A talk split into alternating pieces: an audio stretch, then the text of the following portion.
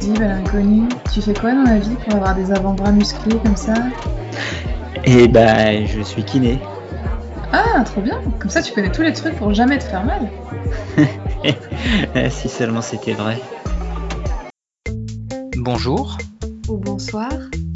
bienvenue sur Le Temps d'un Lapin, le podcast qui parle de la kinésithérapie, du soin et de la science.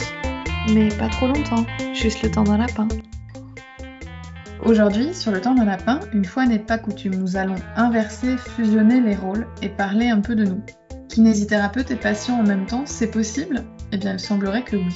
Sans pudeur, sans honte, enfin presque, parce que quand même, cette année, le totem d'immunité nous a un peu échappé à tous les deux. Ce fameux t'es kiné, t'auras jamais mal au dos, toi Ah, ah, ah, ah. Non, rien. Je le fais bien, hein Tu vas l'avoir, ton ça. Oscar de la meilleure actrice. Alors, on va essayer de vous raconter ce qu'on a vécu, ce que ça a été pour nous, de nous regarder d'un côté à l'autre de la barrière et si ce qu'on dit sur les cordonniers mal chaussés est vrai. Bonjour Vincent, bonjour tout le monde. Bonjour Marie, bonjour à tous. C'est un sujet un peu tabou, les kinés qui se blessent ou pire, les kinés juste douloureux. Soigner ses proches, vous n'y pensez pas, mais se soigner soi. Un physiothérapeute anglo-saxon très actif sur les réseaux, Adam Nickins, a récemment souffert d'une lomboradiculopathie aiguë dont il a filmé et partagé le mouvement déclencheur. Alors c'était presque rien, hein, c'était un simple deadlift, il était juste chargé à 180 kg, une broutille. Bon, toujours est-il qu'il s'est fait mal. Et depuis, on peut suivre en ligne sa récupération, parce qu'il a quand même eu une, belle perte de force du quadriceps. Il a été très douloureux au démarrage. Et donc, on suit comment il évolue, son retour progressif à l'activité physique. Et je dois dire que Vincent et moi, nous l'admirons se prendre sans frémir des trombes et des trombes d'injonction de la part de tous ses followers, qui n'ont pas tous compris que d'abord les conseils n'étaient pas spécialement sollicités, et puis que lui était parfaitement en capacité de prendre en charge son propre parcours. Les commentaires sont d'ailleurs un bon reflet de la problématique de la kinésithérapie basée sur les sciences. On sait qu'on ne sait pas grand-chose et qu'on est nombreux à ne pas être d'accord les uns avec les autres. Pas facile avec un corpus littéraire assez biaisé lorsque nos propres biais s'en mêlent. Adam persiste dans la tourmente en donnant l'impression de savoir où il va et malgré un niveau de douleur et de handicap assez important initialement, il commence à reporter des charges à peu près similaires à ce qu'il portait avant et ça c'est vraiment chouette à voir. On vous mettra le lien euh, sur le blog pour que vous puissiez aller regarder. Est-ce que nous, on a réussi à persister dans la tourmente tous les deux? Pas forcément, n'est-ce pas Vincent? Ouais, c'est ce qu'on peut dire. ouais. 2020, 2021, ça a été des années un petit peu compliquées d'un point de vue euh, santé personnelle ou euh, dou- douleur. Bah, pour démarrer, du coup, en, mai 2020, ça avait passé un petit truc, une histoire avec un virus. euh. Au moment où les cabinets allaient rouvrir, bah, moi, je me suis fait une, entorse moyenne de la cheville en, courant. Ça s'est produit lors de ma 55e minute d'autorisation de sortie quotidienne. Ça, c'était juste un petit bobo, mais en fait, il il y a deux blessures, douleurs dont j'ai envie de vous parler aujourd'hui parce que je trouve que l'expérience elle est assez intéressante. Cette première douleur, en fait, c'est c'est des douleurs euh, lombaires surtout, qui étaient aussi un peu thoraciques et puis souvent euh, sacro-iliaques, qui sont déclarées au cours de l'été 2020 avec une apparition progressive, soulagée la journée et par l'activité physique, avec un réveil nocturne parfois très douloureux, avec des difficultés à trouver une position confortable pour se rendormir qui se sont euh, installées vraiment au courant de, courant de l'automne, début de l'hiver. Et puis petit à petit, j'ai commencé à ressentir des douleurs articulaires à la cheville gauche, un peu comme dans les suites de l'entorse de mai, sauf que en mai, c'était l'autre cheville. Et enfin, l'apogée des symptômes, ça a été en février 2021 avec une fatigue qui commençait à s'installer. Et donc, du coup, c'est à ce moment-là que je me suis décidé à consulter mon médecin traitant. Mais, au préalable, je me suis testé avec une cure de 5 jours d'anti-inflammatoire euh, non stéroïdien pour voir un petit peu ce qui se passait, puisque j'avais une petite idée derrière la tête. Lombalgie de plus de 3 mois, douleur nocturne, douleur articulaire diffuse, soulagement par l'activité physique, patient de 35 ans. Tu vois un peu où je veux en venir? Toi, tu pensais à une spondylarthrite ankylosante Ça a donné quoi les anti-inflammatoires? Une amélioration, mais euh, qui n'était pas non plus extraordinaire. Effectivement, dans ma tête, le tableau clinique, il était assez complet et je, je me voyais déjà euh, avec le médecin qui m'annonçait le, le diagnostic. Du coup, je vais le voir. Il me fait un, bref examen clinique. Il me prescrit une radio euh, des rachis euh, et lombaires et des articulations sacro-iliaques, comme on aurait pu s'y attendre, à la recherche d'une éventuelle spondylarthrite. Et puis, il me prescrit également un bilan sanguin pour aller euh, trouver d'éventuels signes inflammatoires. Je passe tous les examens qui sont revenus tous strictement négatifs. Quand je dis négatif, je rentre dans la norme puisque comme 52% des gens de mon âge, je peux affirmer fièrement que j'ai une discopathie en L5S1. Je suis parfaitement jalouse. Il va falloir que tu me retiennes d'aller vérifier. Voilà, si à 35 ans, tu n'as pas ta discopathie L5S1, est-ce qu'on peut dire que tu as raté ta vie? Mais Je sais pas, ça dépend de l'issue de, ton histoire. Eh ben, c'est là où c'est amusant parce que le, plus drôle euh, dans tout ça, c'est que dans les jours qui ont suivi, les douleurs ont fortement diminué pour disparaître quasi complètement en quelques semaines. C'est-à-dire que je n'avais plus du tout de douleurs nocturnes. Il me restait encore quelques poussées douloureuses une à deux fois par semaine. Et puis, euh, actuellement, je, ne ressens plus aucun de ces symptômes. Je suis pas retourné voir mon médecin. Hein. Mais par contre, j'ai fait mon boulot avec moi-même. Je ne me suis pas fait d'examen clinique, par contre, j'ai essayé de prendre du recul par rapport à tous les éléments qui auraient pu contribuer à l'apparition de cette douleur. Et en fait, en y réfléchissant bien, et eh ben, il se trouve que cet été, un peu avant l'apparition des symptômes, on a fait des travaux dans l'appartement, on a refait la salle de bain, ça a été des travaux qui ont été quand même assez lourds puisqu'on a, tout rasé. J'ai passé euh, presque 10 heures dans la salle de bain à jouer du marteau-piqueur au sol euh, pour enlever un carrelage collé sur du lino. Enfin bref, donc c'est quelques dizaines d'heures dans des positions euh, assez biscornues, avec du port de charge parfois conséquente, peu de repos, alors que je suis pas forcément habitué à faire tout ça. Ensuite, les circonstances ont fait qu'il y a eu une grosse période de sédentarité qui s'est ajoutée. J'avais des formations à produire qui m'ont demandé beaucoup de travail, donc c'est énormément de temps passé devant un ordinateur, assis à consulter des documents, à, produire du, contenu sur PowerPoint. Donc là, on est plutôt au mois de septembre. Ensuite, il y a la naissance de ma fille et tous les petits désagréments qui vont avec l'arrivée d'un nouveau-né. Hein. Je ne veux pas vous spoiler, mais pour ceux qui n'ont pas d'enfants, mais le manque de sommeil, les réveils multiples, l'absence quasi totale de sport pendant deux mois, ça fait un cocktail qui peut être euh, assez détonnant. Sur plusieurs mois d'affilée, euh, tu as combiné pas mal de choses avec pas mal de contraintes très différentes, avec la fatigue par-dessus. Voilà. Typiquement, moi, j'ai un patient qui arrive au cabinet avec ce tableau-là. Euh, je lui dis, bah, on va attendre un petit peu, quoi. Essayez de vous remettre gentiment au sport. Pour le repos, bah, vous allez faire un peu euh, comme vous pouvez avec le sommeil de l'enfant. Vous pouvez essayer de gérer avec des antidouleurs pour contrôler les douleurs. Le diagnostic de spondylarthrite ankylosante est absolument pas le premier diagnostic qui me viendrait à l'esprit dans ces circonstances-là. Parce que là, visiblement, tu as fini assez rapidement par penser à la spondylarthrite ankylosante. Quand tu as pu y réfléchir après a posteriori, tu as trouvé des contributeurs différents. C'est d'avoir eu les examens qui étaient rassurants qui m'a dit bon, ok, c'est pas une spondylarthrite ankylosante, donc je pars sur une lombalgie commune euh, qui va passer euh, d'elle-même dès que j'aurai repris euh, de l'activité de manière plus régulière et sans, sans ces pics d'activité comme tu as pu le décrire. Tu as eu besoin de cette imagerie pour te rassurer pour pouvoir examiner les choses de façon un peu différente. Exactement. Et c'est là où euh, je me suis aperçu, on, en avait déjà discuté, on avait déjà évoqué cette question, que le fait que l'imagerie peut être utilisée intelligemment pour rassurer les gens. Et que c'est souvent ce dont les gens ont besoin euh, c'est qu'on leur explique pourquoi est-ce qu'on leur fait pas d'imagerie ou si on va faire une imagerie, mais l'idée c'est d'éliminer euh, tel, tel diagnostic. Ma douleur, elle était, elle commençait à être ancienne. Hein. Je commençais à me poser un peu des, questions. Je commençais à m'inquiéter. Le, fait aussi que la fatigue, le stress euh, jouant son rôle, il est un peu plus difficile de prendre du recul sur sa propre situation. Et c'est ce qui nous mène à la deuxième douleur dont je voulais parler, pour laquelle eh ben, mon état d'esprit était complètement différent. C'est-à-dire que c'était une période où ma fille faisait euh, beaucoup plus ses nuits. Ça s'est produit euh, en fin de printemps, début de l'été. Donc là, on était euh, beaucoup plus reposé, avec beaucoup moins de stress, avec, avec une quantité de sport que j'estime suffisante.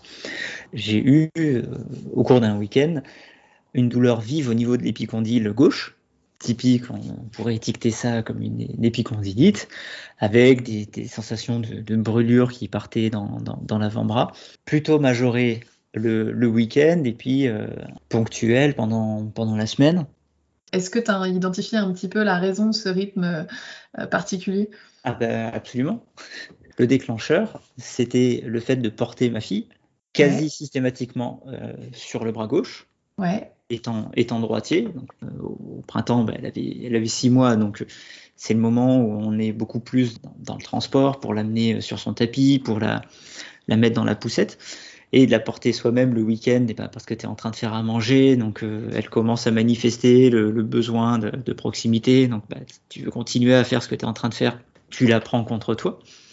Ouais.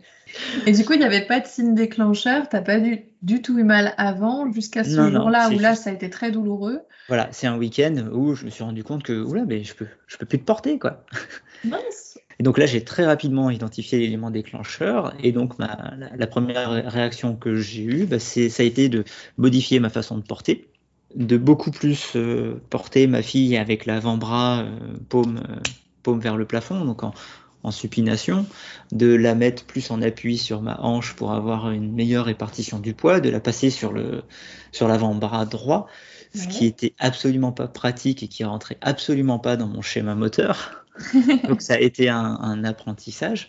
L'idée étant de d'économiser, enfin de, calmer les sollicitations sur l'avant-bras gauche pour euh, diminuer les, phénomènes douloureux. Et du coup? Et bah, Du coup, aujourd'hui, j'ai quasiment plus mal. Alors, on, est en vacances, je la porte un petit peu plus, mais euh, je la porte différemment, c'est-à-dire que je la, je la soulève plus pour l'amener sur mes épaules. Tu as augmenté ton panel de mouvements disponibles en fait. Tu as modifié la quantité possible que tu avais pour la porter pour du coup décharger un peu ton bras et tu t'es habitué en fait à faire des choses plus variées, c'est ça? Exactement. On a vraiment un changement de, rythme qui fait qu'il y a beaucoup moins de sollicitations sur mon avant-bras et que cette douleur qui est apparue, qu'un élément déclencheur évident, elle est euh, disparue à partir du moment où on a arrêté cette sollicitation régulière. Il est possible aussi que euh, j'ai calmé les choses en portant différemment ma fille et que petit à petit j'ai remis en charge cet avant-bras et qu'aujourd'hui il s'est adapté à cette, qu'il y a eu cette progressivité qui lui permet de, ne plus m'interpeller. Alors qu'il y a quand même eu des, des, des, signes bizarres. Il y a eu cette sensation de, brûlure quand même dans l'avant-bras qui peut être assez euh, déconcertante, qui peut faire penser à une atteinte euh, neurologique. Donc aujourd'hui, je suis complètement rassuré par rapport à ce qui peut se passer au niveau de cet avant-bras et puis au, niveau du bas du dos. J'ai des petites poussées de temps en temps au niveau de, l'avant-bras, mais sans commune mesure avec la crise initiale. Très clairement, ça suit euh, le fait d'avoir beaucoup plus porté ma fille sur le, sur le week-end. Enfin bon, assez parlé de moi. Euh, qu'est-ce qui t'est arrivé, toi, Marie, cette année? On a eu une année un peu similaire. Donc moi j'ai eu deux épisodes douloureux distincts. Alors euh, moi ça m'a beaucoup fait réfléchir sur mon rapport à la douleur et à la kinésithérapie en général. Moi je suis une adepte du fait ce que je dis mais pas ce que je fais. C'est-à-dire que je passe mes journées à conseiller à mes patients de faire plus d'activité physique et moi je passe mon temps perso à l'éviter. J'évite l'activité physique parce que j'ai pas un goût très prononcé pour ça. Je peux m'investir dans de la gym ou de la course à pied régulièrement pendant quelques semaines, quelques mois plus rarement et puis ne plus rien faire pendant 6 à 18 mois. Puis là, euh, cette année, moi, j'ai recommencé à courir un petit peu en février. J'avais dû arrêter à l'automne précédent. Je suis partie peut-être un petit peu vite. J'ai couru une distance à laquelle j'étais plutôt habituée. 4 km, j'ai eu mal à la hanche en fin de course. Et le lendemain, c'était tout ce qui était euh, flexion de hanche. Lever le genou, c'était difficile. Monter des escaliers, c'était difficile. Et dans les semaines qui ont suivi, à chaque tentative, je retrouvais la même douleur un peu plus tôt, entre 1,8 et 2 km. J'ai tout tenté, mais à chaque fois, ça revenait à peu près à cette période-là de la course. Si j'essayais de changer de trajet, de me déconcentrer, de penser à autre chose, ça revenait là. J'avais du mal à finir euh, mon petit tour de 4 km. Cette fois-ci, je me suis dit, bon, allez, il faut que tu t'accroches. Et je me suis investie pendant pratiquement deux mois à faire ma propre rééducation. J'ai modulé mon activité, j'ai complété avec des exercices plus variés, des exercices spécifiques, j'ai alterné avec du vélo et j'ai essayé de modifier mon trajet ou ma façon de courir. Je pense pas grand chose de différent de ce que j'aurais pu proposer à un patient qui me décrivait ce que je vivais. Ça faisait probablement une bonne éternité que j'avais pas été aussi régulière sur quoi que ce soit en termes d'activité physique. Et en fait, ça n'a strictement rien changé. voilà, tu peux rire, moi aussi maintenant, ça me fait rire. Du coup, j'étais très déçue et j'ai absolument pas fait de sport pendant les quatre mois qui ont suivi. Je suis partie deux fois en vacances à la montagne avec de la rando, alors on va dire une intensité plutôt modérée. Ça, pour le coup, c'était plutôt attendu. Et euh, j'ai recommencé, j'ai retenté euh, la course un mois après les dernières vacances et rien, nada, que dalle. Euh, j'ai pas eu de douleur du tout et depuis cet épisode-là de reprise, j'ai couru à plusieurs reprises, j'ai même pu courir un petit peu plus longtemps, 5, 6, 7 km et je n'ai pas de douleur du tout. Comment tu analyses tout ça? Pour moi, je pense que là, pour le coup, c'est vraiment le temps qui a fait son œuvre. J'avais pas forcément besoin d'exercices supplémentaires que j'ai dû reprendre peut-être un peu trop vite dans une période qui était peut-être un peu fatigante. Bah, pour le coup, il aurait fallu, j'en ai parlé à plusieurs reprises sur Twitter, que je fasse des sorties plus fractionnées, il aurait fallu que je fasse des sorties plus courtes, plus régulières, et clairement, j'arrivais pas, ça c'est vraiment le truc que j'arrivais pas à faire. Je pense que j'ai voulu que ça passe, et je pense que j'ai voulu que ça passe vite, et que finalement, peut-être que juste, il aurait fallu laisser tranquille, et qu'en ne faisant rien, peut-être que ça serait passé encore plus vite, je ne sais pas. Ça peut aussi expliquer pourquoi parfois on n'a pas de progrès avec nos patients ça me décomplexe avec l'idée de laisser les patients faire une pause et de dire bah en fait on, va peut-être laisser faire le temps et voir ce que ça donne aussi. Bah, surtout quand on voit euh, certaines études qui montrent que entre faire de la rééducation et rien faire, finalement, c'est le temps qui fait son boulot.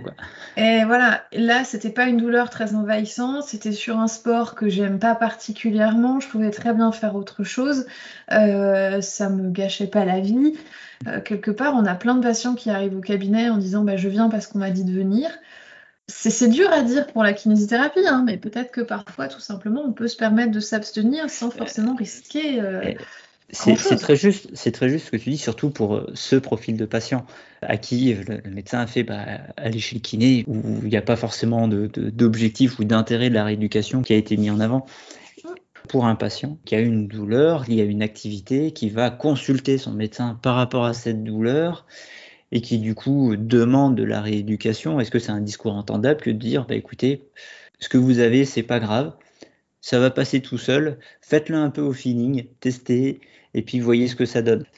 Clairement, j'ai vu passer plein de personnes quand j'étais encore en cabinet euh, pour lesquelles juste leur dire c'est pas grave, ça va passer, faites ce que vous pouvez, et à la rigueur, on se cale un rendez-vous dans, trois mois pour euh, refaire le point.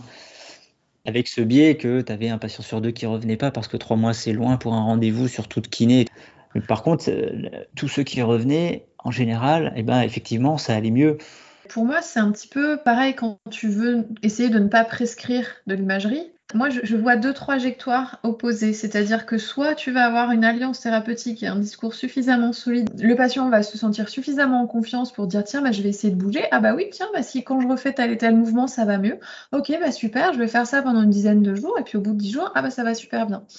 Sauf que en face, il y a l'effet inverse qui est euh, le patient qui n'a pas été entendu dans sa douleur et son vécu douloureux, qui a l'impression qu'on n'a pas compris à quel point c'était compliqué, euh, qui euh, a peur qu'on passe à côté de quelque chose. Et ça, on ne peut pas négliger ces sentiments-là. Et si on les néglige, je pense que c'est contre-productif. On ne peut pas passer à côté de cette cet entretien dans lequel on va euh, questionner ses, peurs, ses appréhensions, les, douleurs du patient. On, voit certaines études où ils vont comparer euh, intervention du thérapeute, qui est euh, intervention dite classique avec mobilisation, ce genre de choses, avec juste on, vous on prescrit des exercices aux patients et puis ils se débrouillent un petit peu avec et on contrôle régulièrement qu'il les fait bien et puis on refait le point trois mois plus tard. Peut-être que c'est ce qui, c'est cet élément qui manque à l'intérieur de ce type d'études, c'est qu'au début, on fait un entretien avec le patient pour vérifier euh, quelles sont ses croyances, quelles sont ses craintes, quelles sont ses appréhensions par rapport à sa problématique, hein, que ce soit une problématique d'épaule, de genou, de hanche. Et puis après, on lui donne des outils.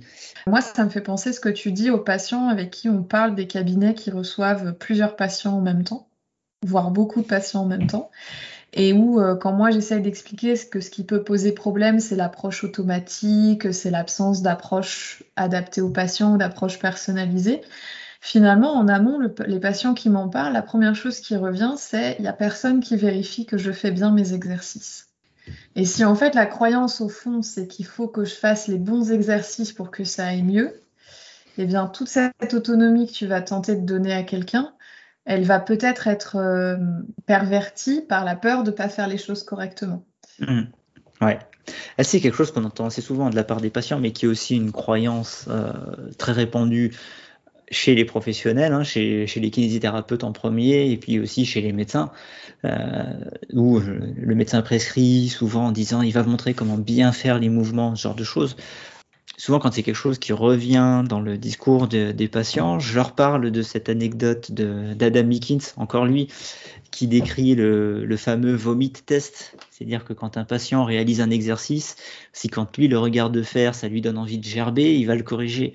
Mais que sinon, il va plutôt le rassurer en disant, écoutez, vous bougez, c'est votre schéma moteur, c'est comme ça que vous réalisez le mouvement. Et c'est plutôt une bonne chose.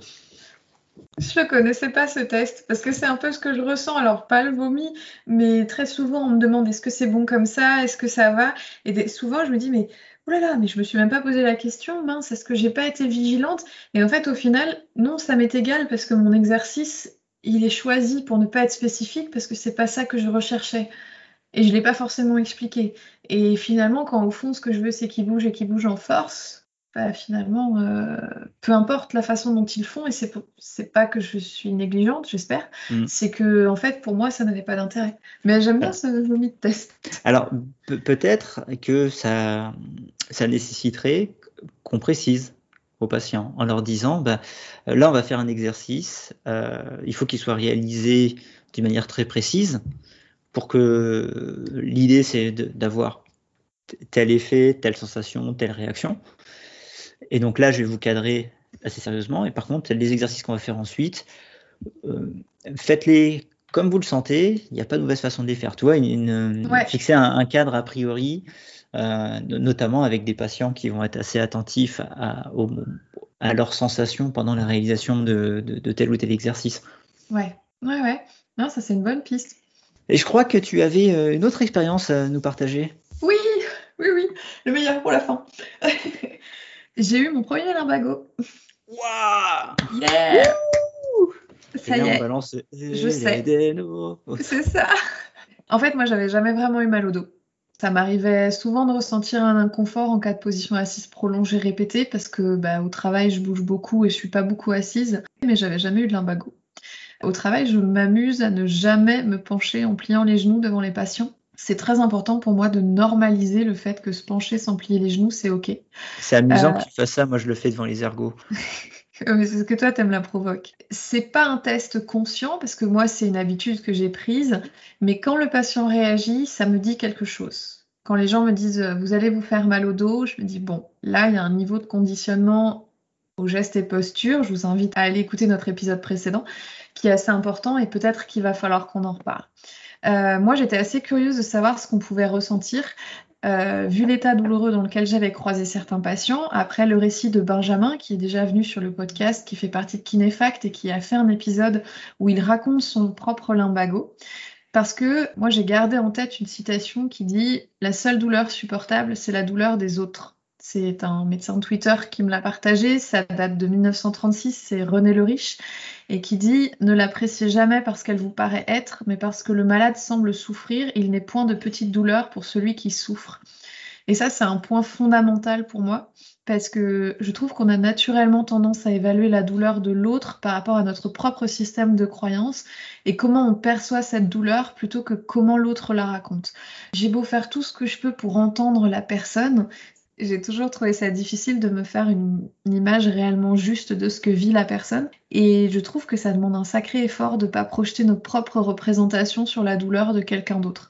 Je ne sais pas si c'est parce qu'on est formé à imaginer que l'autre exagère, peut-être partiellement, et ça, ça m'énerve. Est-ce qu'il y a une forme d'optimisme inné en nous, ou une sensation de supériorité qui nous fait dire que si ça nous arrive, ce sera pas si pire? Je ne sais pas. Moi, j'avais tendance à penser que si ça devait m'arriver, ça irait comme euh, si, voilà, comme si, euh, comme on le disait en intro, j'avais un totem d'immunité, euh, je suis kiné, si ça arrive malgré tout, ça ira, et puis ça peut pas faire si mal que ça. Et tu vois, je, ne sais pas d'où vient cette croyance. Voilà, c'était ça, quelque chose qui était assez ancré. Bon, ça n'a pas été aussi simple que ce que j'imaginais, évidemment, mais je pense quand même avoir eu de la chance. Par rapport à l'aspect que tu décris, je ferai référence à, une discussion qu'on avait pu avoir avec Benjamin, où il parlait d'une de ses collègues qui, euh, lors d'un compte-rendu, disait qu'il y avait une patiente qui exagérait ses douleurs. Et où, après discussion avec cette collègue, la conclusion c'était plutôt que la patiente avait du mal à supporter sa douleur. Et ça change complètement le prisme qu'on peut avoir par rapport à la, à la représentation de la douleur. Se dire, une patiente exagère, par rapport à mon référentiel douloureux, je me projette dans sa situation douloureuse, je le manifesterai moins, à un spectre où on se met à la place de la personne et on trouve que cette douleur est difficile à gérer. Là, tu fais le saut où tu arrives à te mettre à la place de la personne. Tu sors de ce système de jugement. Tu n'es plus en train de juger si une douleur correspond à ce que tu penses qu'elle doit être.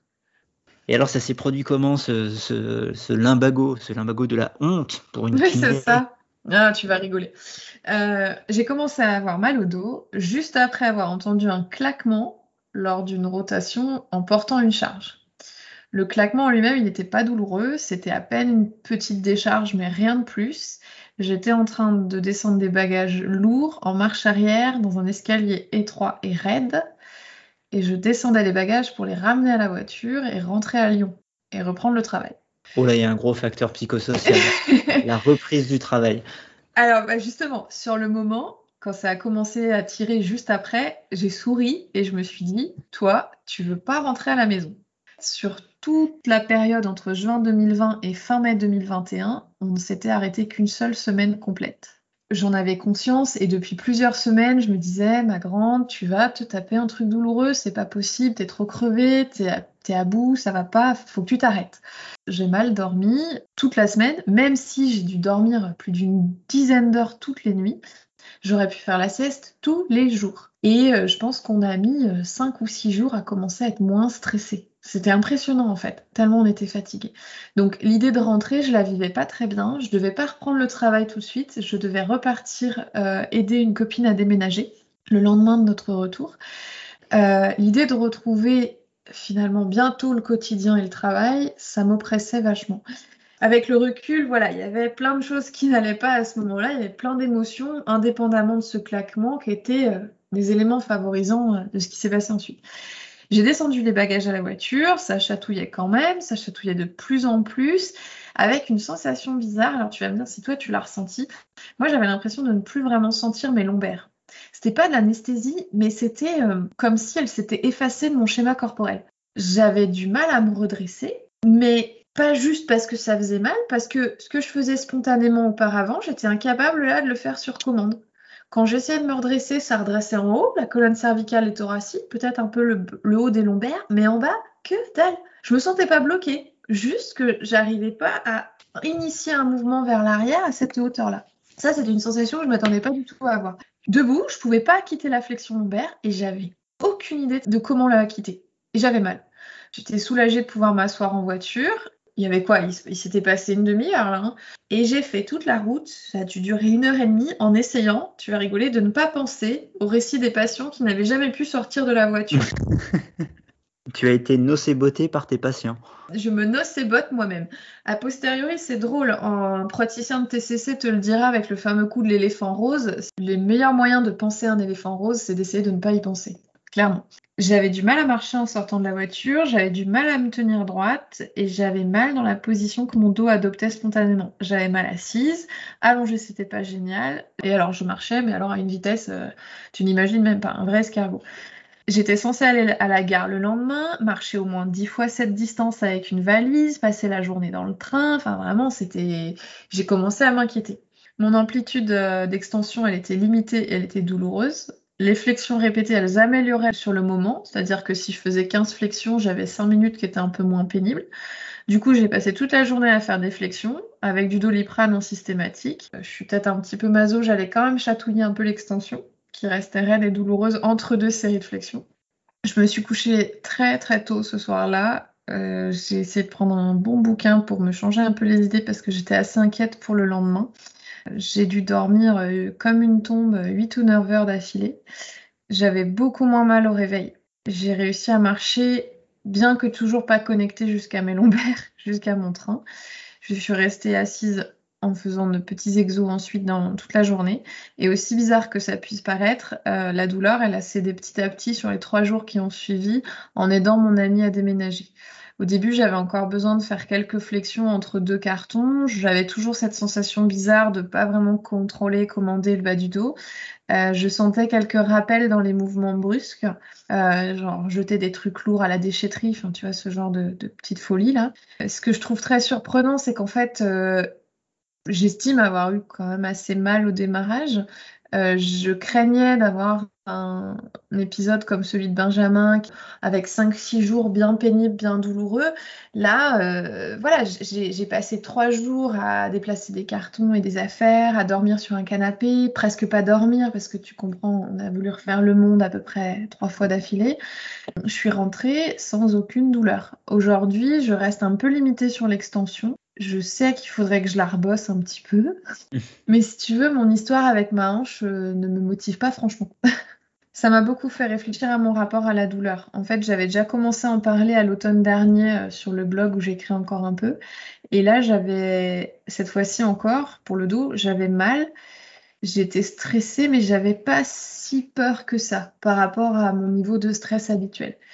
C'était pas facile de tenir à distance les pensées toxiques du style et si ceux qui nous font peur avaient raison? Et si ça ne passait pas? Et il y avait aussi la pression de dire tu sais que si tu as peur, ça va rester, que si tu t'inquiètes trop, que si tu crées un danger, ce sera pire c'est pas trop facile, c'est pas vraiment facile de gérer l'injonction de pas avoir peur quand tu en sais un peu trop. Moi, je, bosse dans la déconstruction, mais malgré tout, tout ce que j'ai pu lire d'inquiétant reste quelque part. Je le sens pas forcément au quotidien. Tous les trucs un peu kinésiophobes que j'ai pu entendre, ils sont pas si loin. Alors quand je suis dans la déconstruction, quand je suis avec un patient, quand je suis dans un cadre rationnel, ça va. Mais en fait, quand ça me touche moi, le rationnel ne fait plus vraiment le poids par rapport à l'émotion. Et pour le coup, bah là, je me suis retrouvée envahie par ces messages-là. Finalement, ce qui a été dur, c'est de gérer un peu ce, mm. truc-là, de le garder de, côté. Et ouais, c'est une charge cognitive.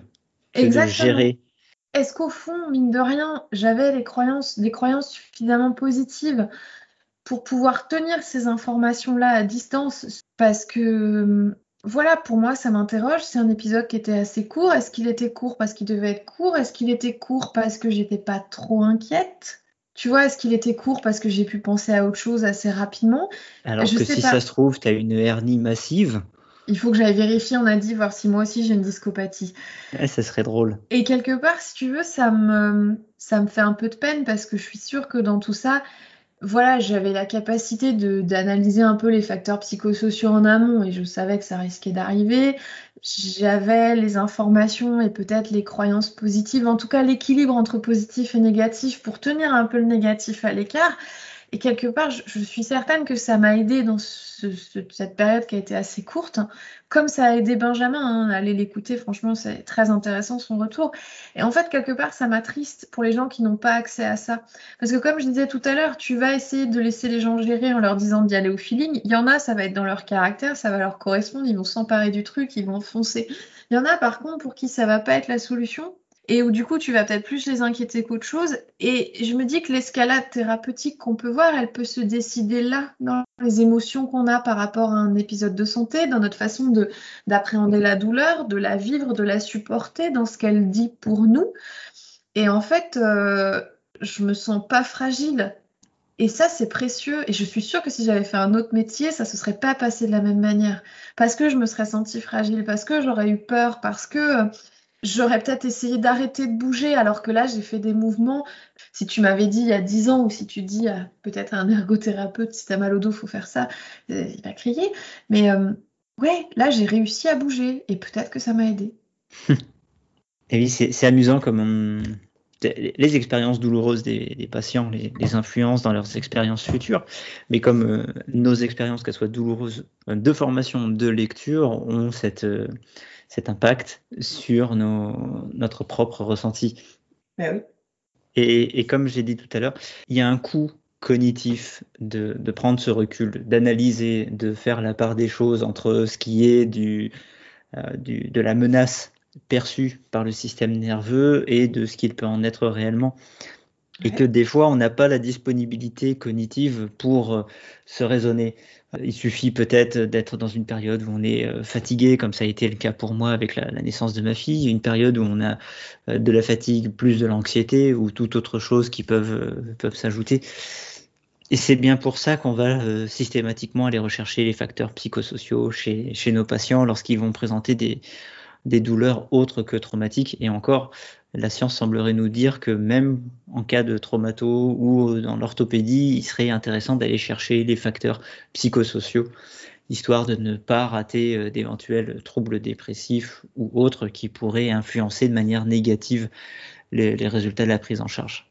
Tout à fait. Et de normaliser la participation des facteurs psychosociaux dans les phénomènes douloureux pour que ce ne soit pas quelque chose de stigmatisant, genre c'est dans la tête, et pour que les personnes s'habituent à ce qu'on leur pose ces questions-là, que ça devienne normal, que ça devienne euh, un non-événement finalement. Oui, le médecin s'intéresse à moi, le kiné s'intéresse à moi, savoir si ça, ça et ça, ça pose problème, le sommeil, le stress, l'inquiétude, le boulot, le machin, pour essayer de trouver autant de solutions que possible pour que j'aille mieux et pas pour essayer de me jeter dans la case de quelqu'un qui n'aurait pas vraiment mal. On espère que cet épisode vous a plu. N'hésitez pas à nous faire des commentaires sur euh, Twitter, sur le blog. On est très très attaché à vos retours, ça nous permet d'améliorer le, format et puis d'apporter du contenu qui vous intéresse. On vous remercie de nous avoir écoutés et on vous dit à très bientôt. Sur le temps de lapin.